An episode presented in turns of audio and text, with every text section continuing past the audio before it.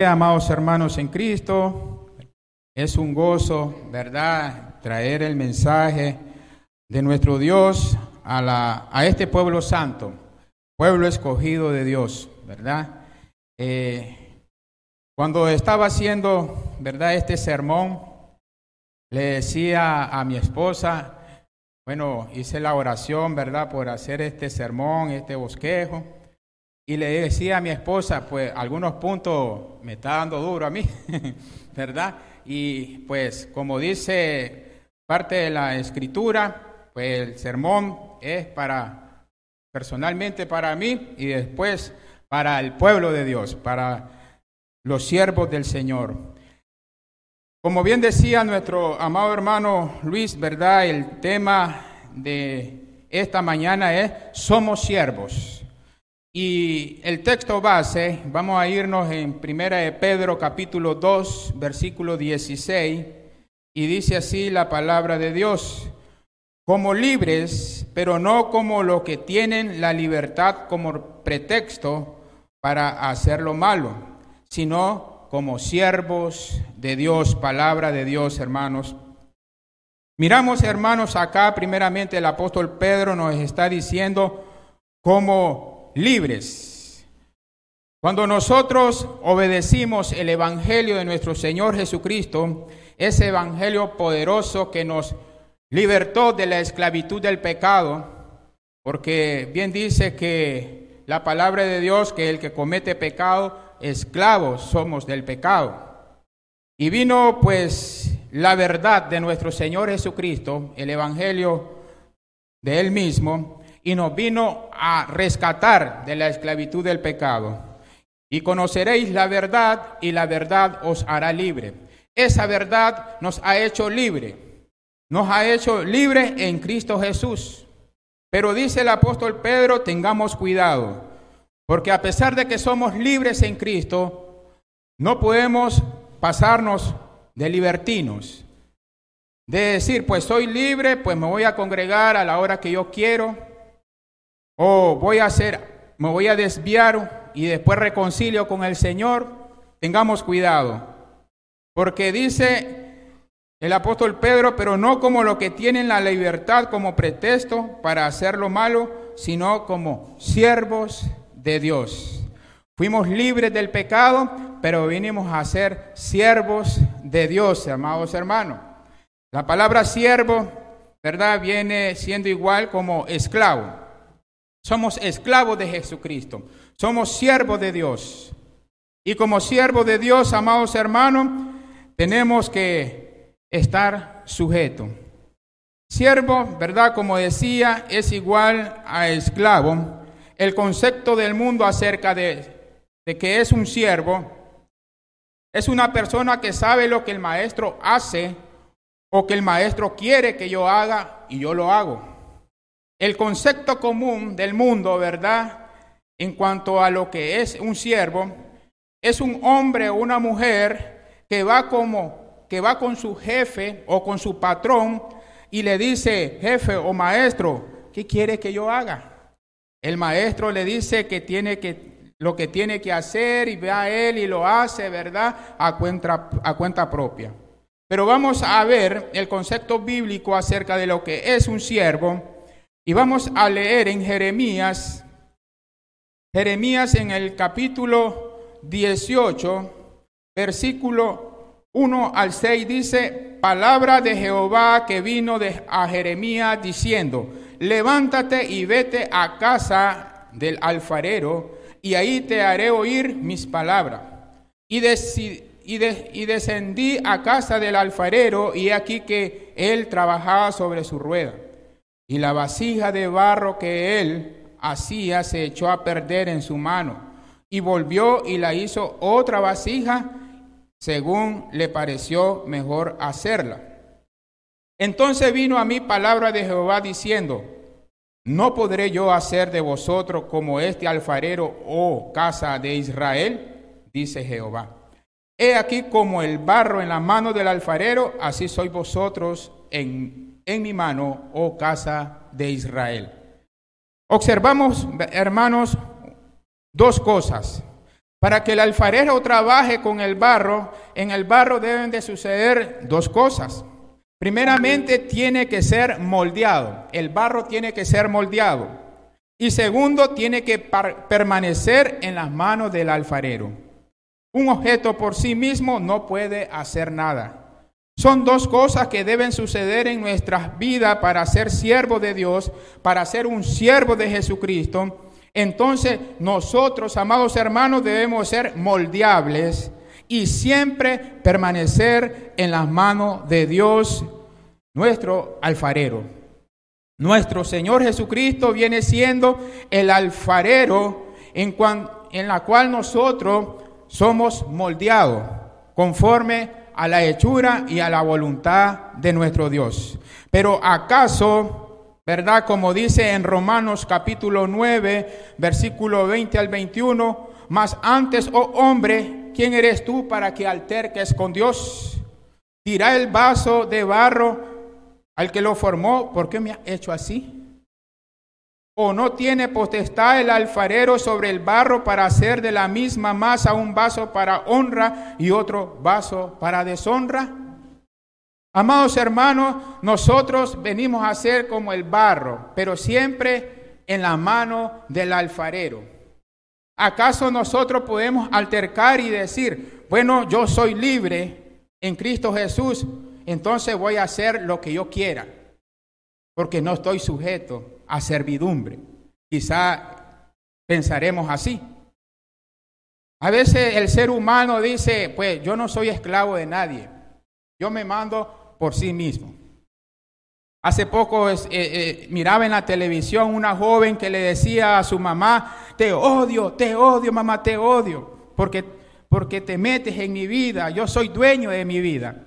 Y le decía yo, pues, a mis hijos, a mi esposa, pues nadie es dueño de, nuestra, de, de, la vida. Nosotros no somos dueños de nuestra propia vida. Dios es, es el dueño de nuestra propia vida. Y como dice, pues aquí dice, ¿verdad? Para hacer la misma masa un vaso de honra y otro vaso de deshonra.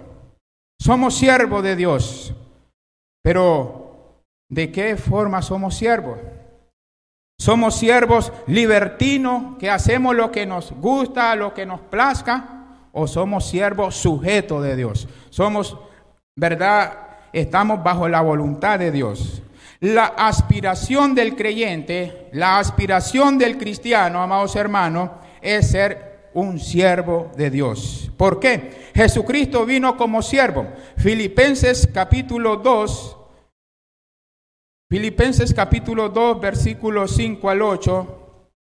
Vamos a estar leyendo esta lectura bíblica. Filipenses capítulo 5 perdón, capítulo 2, versículos 5 al 8 dice así, haya pues en vosotros este sentir que hubo también en Cristo Jesús, el cual siendo en forma de Dios, no estimó el ser igual a Dios como cosa a que aferrarse, sino que se despojó a sí mismo, tomando forma de siervo, hecho semejante a los hombres, y estando en la condición de hombre, se humilló a sí mismo haciéndose obediente hasta la muerte y muerte de cruz, por lo cual Dios también le exaltó hasta lo sumo y le dio un nombre que es sobre todo nombre. Gloria a Dios, hermano. El ejemplo perfecto, nuestro Señor Jesucristo. ¿Por qué nosotros debemos de aspirar ser un siervo de Dios? Porque Jesucristo vino a ser como un siervo. Jesús vino, ¿verdad? Siendo Él Dios, y ahí el apóstol Pablo nos está diciendo, haya pues en vosotros este mismo sentir. El mismo sentir que tuvo nuestro Señor Jesucristo es el mismo sentir que nosotros hemos de tener, de ser un siervo.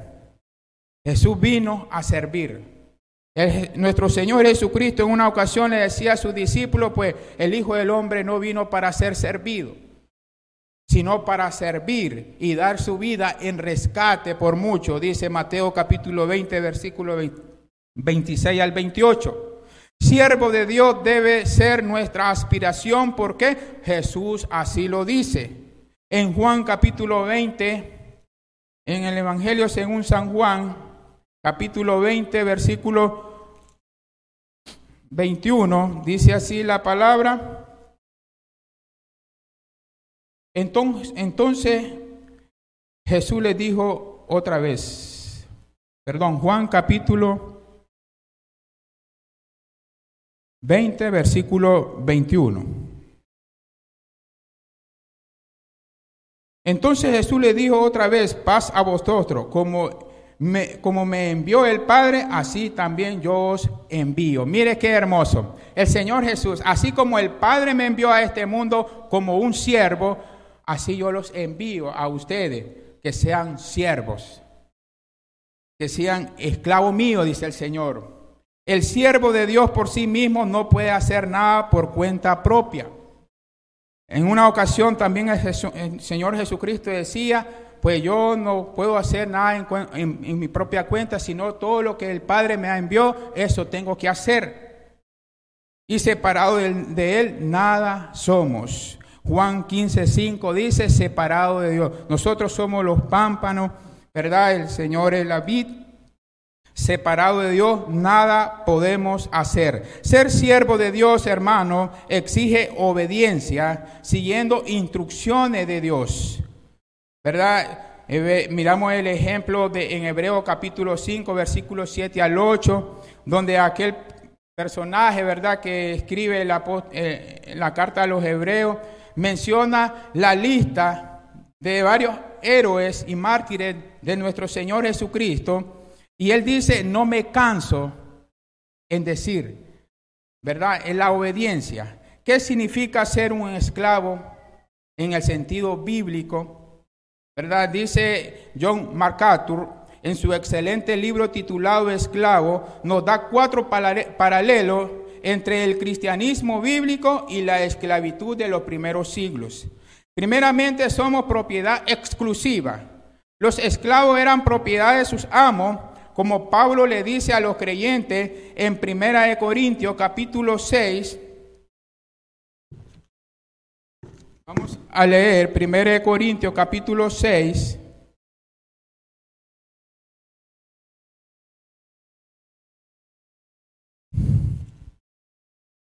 Primera de Corintios capítulo 6 versículo 19 al 20 dice así la palabra de Dios. ¿O ignoráis que vuestro cuerpo es templo del Espíritu Santo, el cual está en vosotros, el cual tenéis de Dios, y que no soy vuestro? Porque habéis sido comprado por precio. Glorificad pues a Dios en vuestro cuerpo y en vuestro espíritu, los cuales son de Dios. Nosotros, amados hermanos, fuimos comprados por un precio, la sangre de nuestro Señor Jesucristo. Como pueden notar, los cristianos no existen en un mundo autónomo y sin reglas. Nosotros no somos los dueños de nuestro destino, ni los capitanes de nuestra vida. Fuimos comprados con un precio. Fuimos comprados con la sangre de nuestro Señor Jesucristo, que pertenecemos a aquel que ha pagado, que a nuestro Señor, propiedad exclusiva, ¿verdad? Implica también sumisión completa.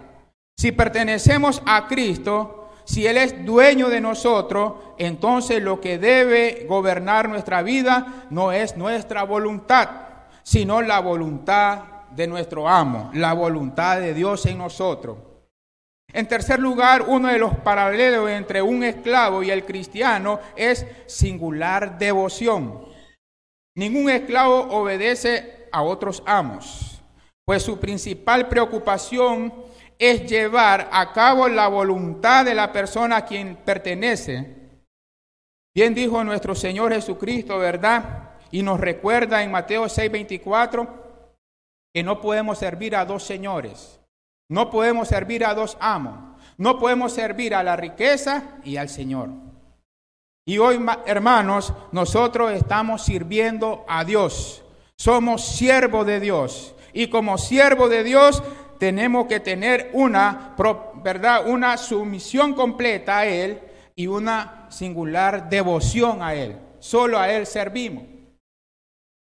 Ah, quizá dirá usted, pues yo solo sirvo a Dios. Pero cuidado, estamos cayendo en servir al dinero al trabajo y estamos poniendo en primer lugar el trabajo, el negocio y a todo lo, ¿verdad? Y estamos sirviendo a dos señores. No podemos servir a dos señores. Personalmente, de nosotros debemos ser responsables ante su amo de la misma manera nosotros somos responsables delante de Cristo y un día le daremos cuenta ¿verdad? Según de Corintios 5, 9 al 10 dice que comparecemos ante el tribunal de Cristo, donde vamos a dar cuenta según lo que hayamos hecho acá en la tierra, según sea bueno o sea malo. Como siervo de Dios, hermanos, somos responsables en entregar una buena cuenta a nuestro amo, a nuestro Dios Todopoderoso. Una unión increíble también debe haber entre el siervo y su amo entre usted como siervo y nuestro Dios Todopoderoso. Al contemplar estos paralelos, espero que no piensen en la esclavitud a Cristo como un trabajo pesado. Esta no es una relación tiránica, despótica, alimentada por el miedo y la sumisión forzada en decir, bueno, como esclavo yo tengo que estar ahí.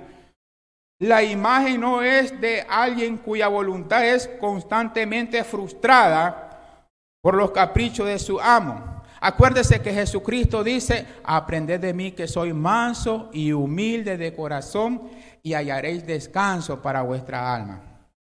Y lleva mi yugo sobre vosotros, y ¿verdad? Porque mi carga es fácil y ligera. Es una carga, ¿verdad? Que la podemos lograr llevar con felicidad, con tranquilidad, con descanso, dice el Señor pero dice, aprendan de mí que soy manso y humilde de corazón, sino de alguien cuya voluntad es con el tiempo y la exposición repetida de su amo conformada amorosamente y felizmente la voluntad de su amo. Si usted ve en la esclavitud de antes, venía aquel amo y agarraba a aquella esclava y hacía lo que él hacía, lo que él quería hacer con la esclava o el esclavo, pero mire, tenemos un amo amoroso, nuestro Dios, que nos está comprendiendo, un Señor misericordioso. Gloria al Señor, amo. Características del siervo de Dios. Primeramente, nosotros como siervo de Dios debemos de tener características. Y una de las características, hermano, es negarse a sí mismo. Debemos de negarnos a sí mismo. Lucas capítulo 9, Lucas en el capítulo 9, versículo 23 y 24, dice así la palabra de Dios. Y decía a todo, si alguno quiere venir en pos de mí, niéguese a sí mismo, tome su cruz cada día y sígame. Porque todo aquel que quiera salvar su vida la perderá. Y toda la que todo el que pierda su vida por causa de mí, ésta la salvará. El siervo entiende que es un servidor de Dios a través de los demás. Dejar a un lado nuestro egocentrismo es uno de los primeros requisitos que Dios quiere para con nosotros como siervo. Qué difícil es cancelar nuestros planes, deseos, apetitos, agenda por nuestro Dios, pero es lo que realmente Dios quiere de nosotros como siervo. Hay religiones, hermanos, y quizá usted conozca, hay religiones que realizan a la 40 días de sacrificio. Unos deciden no ver televisión durante cierto tiempo, otros no comen carne, otros pues no beben café, porque dicen, no, es pecado, me abstengo. Una niña decide no usar su celular por 40 días y la pregunta hoy es, hermano, ¿qué hemos sacrificado para el servicio de nuestro Dios?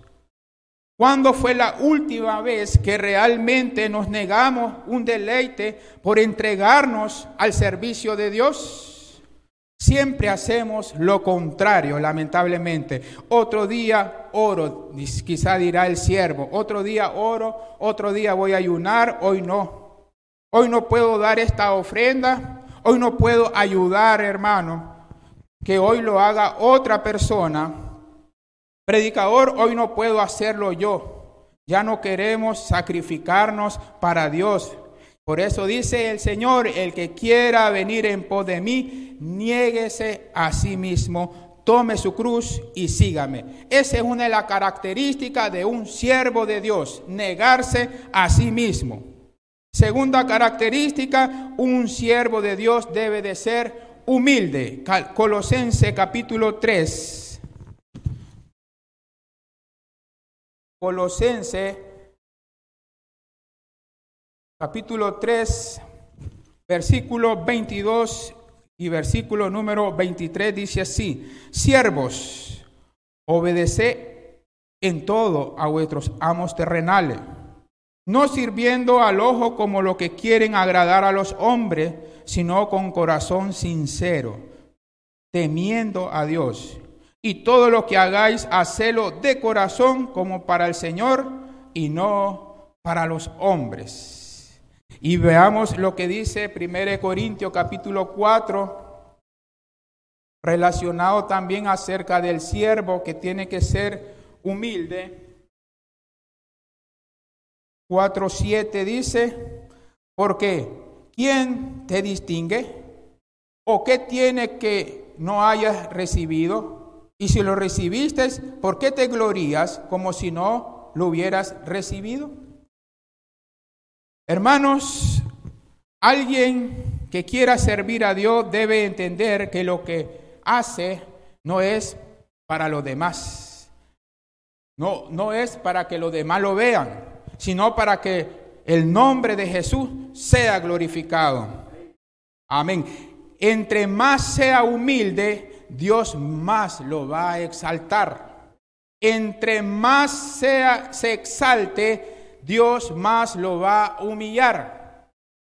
Al fin y al cabo, con nuestro trabajo y servicio, estamos tratando de reflejar a Cristo en nosotros y no nosotros a nosotros mismos. Si usted busca recompensa de Dios, recompensa de Dios recibirá. Pero si buscas recompensa de hombre, recompensa de hombre recibirás. Por eso Santiago 4.10 dice, humíllense bajo la poderosa mano de Dios. Siervo de Dios, debemos de ser humilde. Tercera característica, hermano, un siervo de Dios está presto para servir en todo tiempo. Lucas capítulo 9. En Lucas capítulo 9, versículo 57 hasta el versículo 62 dice así, yendo ellos, uno le dijo en el camino, Señor, te seguiré donde quiera que vayas. Y le dijo Jesús, las zorras tienen guarida y las aves de los cielos nidos. Mas el Hijo del Hombre no tiene donde rescotar la cabeza. Y dijo a otro, sígueme. Él le dijo, Señor, déjame que primero vaya y entierre a mi Padre. Jesús le dijo, deja que los muertos entierren a sus muertos y tú ve y anuncia el reino de Dios. Entonces también dijo otro, te seguiré, Señor, pero déjame que me despida primero de los que están en mi casa. Y Jesús le dijo, ninguno que poniendo su mano en el arado mira hacia atrás es acto para el reino de Dios. Hay personas, hermanos, que solo les gusta servir cuando no tienen nada más que hacer. Oh, tengo tiempo, voy a ir. O solo cuando hay alguien más que lo está mirando para ser reconocido. Conocí el testimonio de un médico cirujano cristiano que a las seis de la mañana se iba a escondida a lavar los baños de la iglesia y llevaba a su hijo para enseñarle el servicio a Dios. Hasta que un día lo encontró el pastor de la iglesia y le dijo que él no debería estar ahí, sino en el quirófano. A lo que el doctor responde respondió que para él era más importante servir a la casa del Señor y enseñarle a su hijo la humildad del servicio, al igual que el servirle a Dios no era solamente desde un púlpito. como siervo de Dios debemos estar presto en todo tiempo, hermano.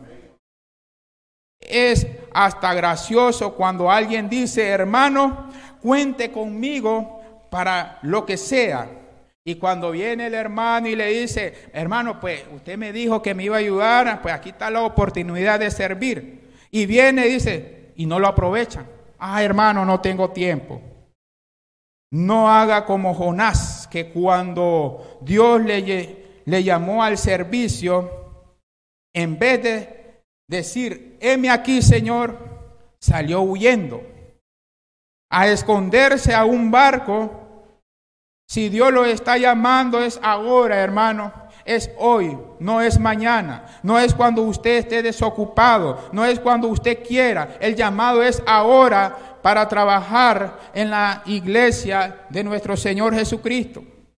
El Señor pues nos ha dado talento, dones y nuestra función, hermano, ya es hora de que usted lo vaya descubriendo para que usted forme parte de ese cuerpo de nuestro Señor Jesucristo para que vaya trabajando en pro del crecimiento hasta llegar a la madurez espiritual. Mañana puede ser demasiado tarde.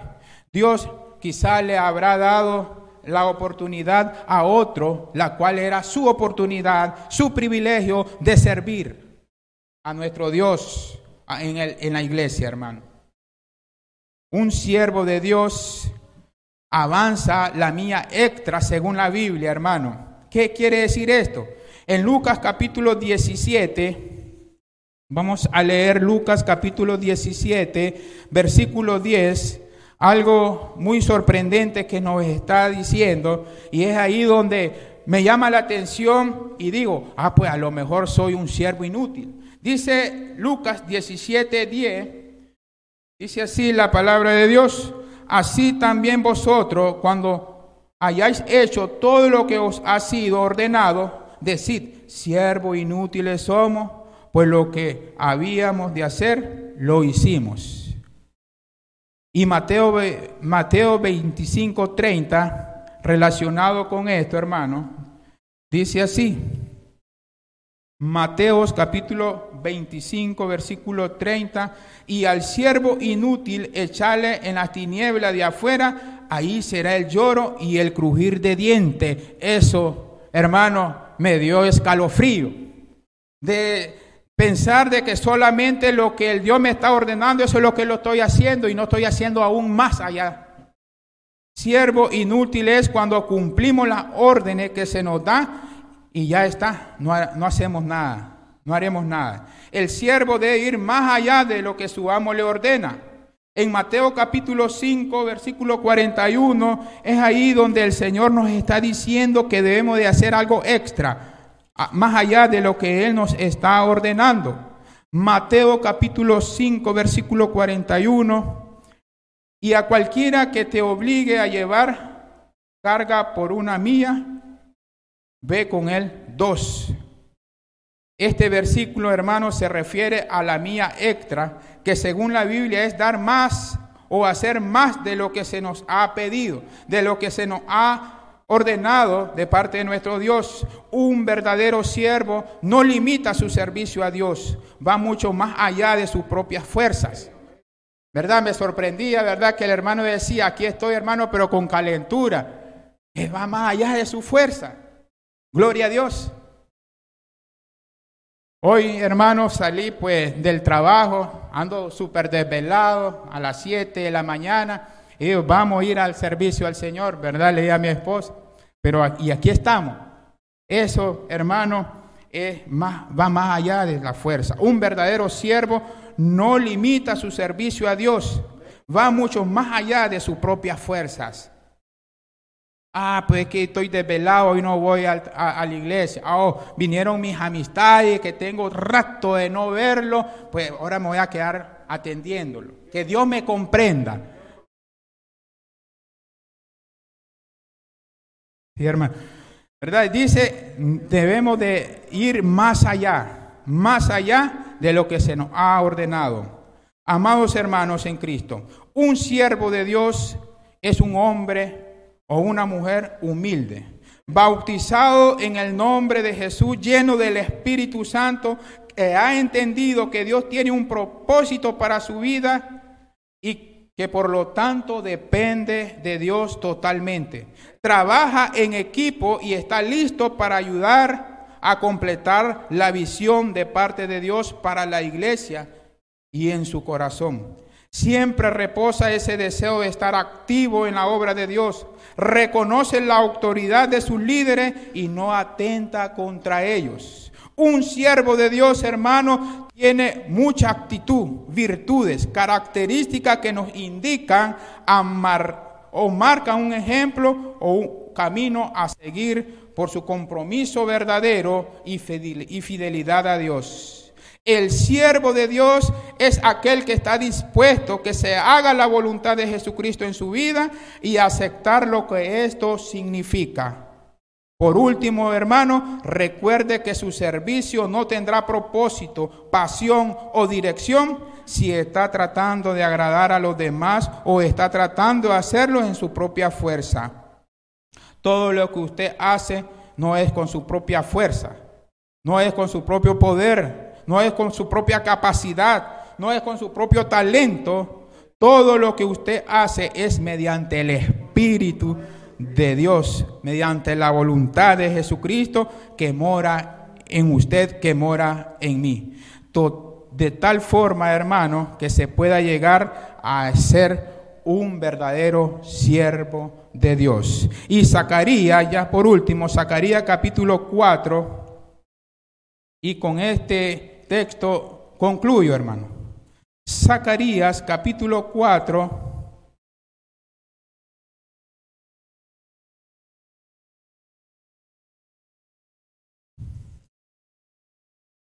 Zacarías capítulo 4.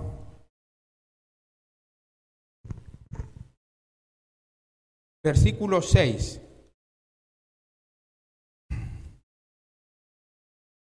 4.6 dice así, entonces respondió y me habló diciendo, esta es palabra de Jehová a Zorobabel que dice, no con ejército, no con fuerza, sino con mi espíritu, ha dicho Jehová de los ejércitos. Gloria a Dios, hermano. Como siervo de Dios, nosotros debemos de depender de Dios, hermano, y siempre anhelar ser un verdadero siervo de Jesucristo. Dios le bendiga, hermano.